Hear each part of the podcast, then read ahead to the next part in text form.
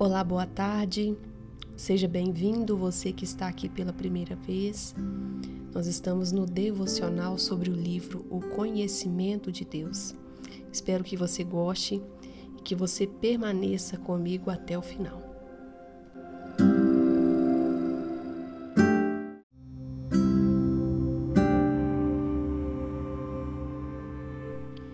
Conhecimento aplicado.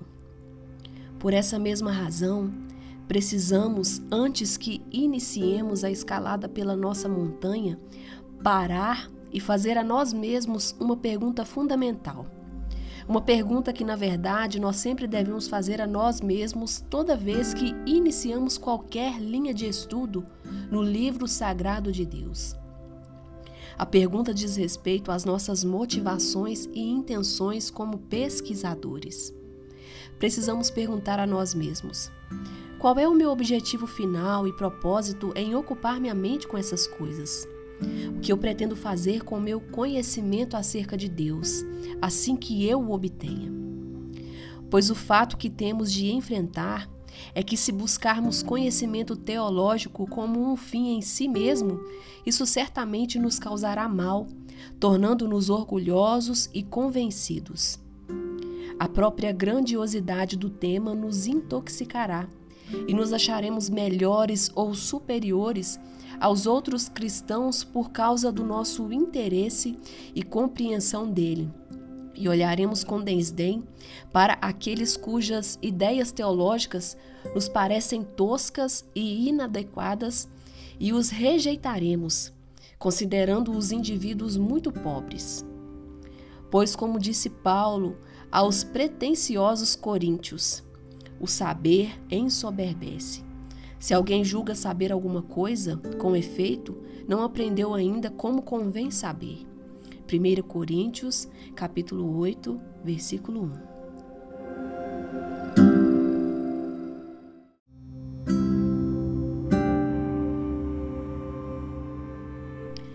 Preocupar-se em obter conhecimento teológico como um fim em si mesmo, buscar o estudo da Bíblia sem nenhuma outra motivação mais elevada, além de o desejo de querer conhecer todas as respostas, é dirigir-se a um enganoso estado de satisfação própria. Precisamos proteger nosso coração de tal atitude e orar para nos mantermos resguardados disso. Como anteriormente vimos, não pode haver saúde espiritual sem conhecimento doutrinário. Mas é igualmente verdadeiro que não pode haver saúde espiritual com esse conhecimento se o buscarmos pelo propósito errado e o avaliarmos por um padrão errado. Desta maneira, o estudo doutrinário pode de fato tornar-se um perigo para a vida espiritual e nós, hoje, não menos do que os coríntios no passado, precisamos estar vigilantes a esse respeito.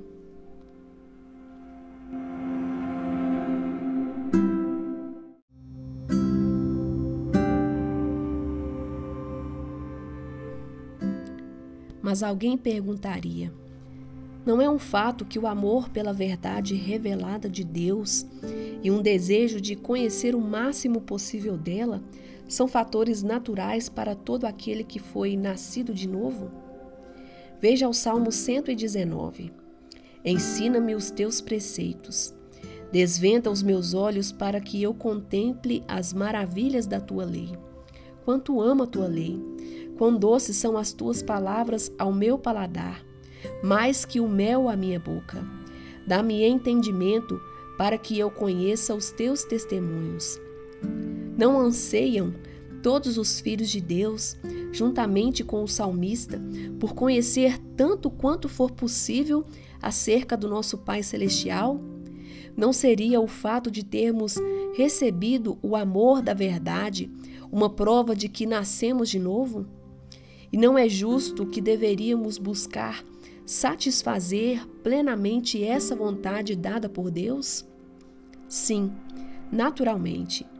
Porém, se você voltar ao Salmo 119, perceberá que a preocupação do salmista em alcançar conhecimento não era para ter interesse teórico, mas prático sobre Deus. Seu desejo supremo era conhecer e desfrutar do próprio Deus, e ele valorizava o conhecimento sobre Deus simplesmente como um meio para este fim. Ele quis entender a verdade de Deus a fim de que o seu coração pudesse corresponder a ela e sua vida fosse conformada a ela. Observe a ênfase dos primeiros versículos. Versículo 1, 2 e 5. Bem-aventurados os irrepreensíveis no seu caminho, que andam na lei do Senhor. Bem-aventurados os que guardam as suas prescrições e o buscam de todo o coração. Tomara sejam firmes os meus passos, para que eu observe os teus preceitos.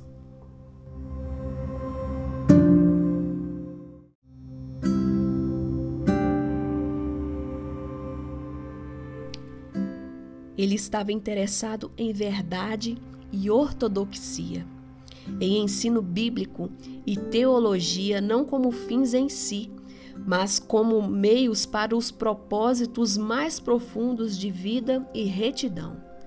Sua maior preocupação era o conhecimento e o serviço do grande Deus cuja verdade ele procurava compreender.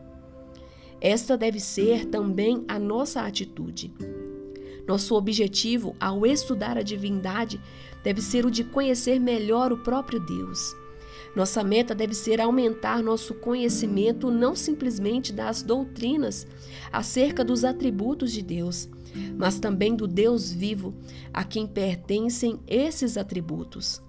Assim como ele é o assunto do nosso estudo e nosso ajudador nessa tarefa, assim também ele deve ser a sua finalidade.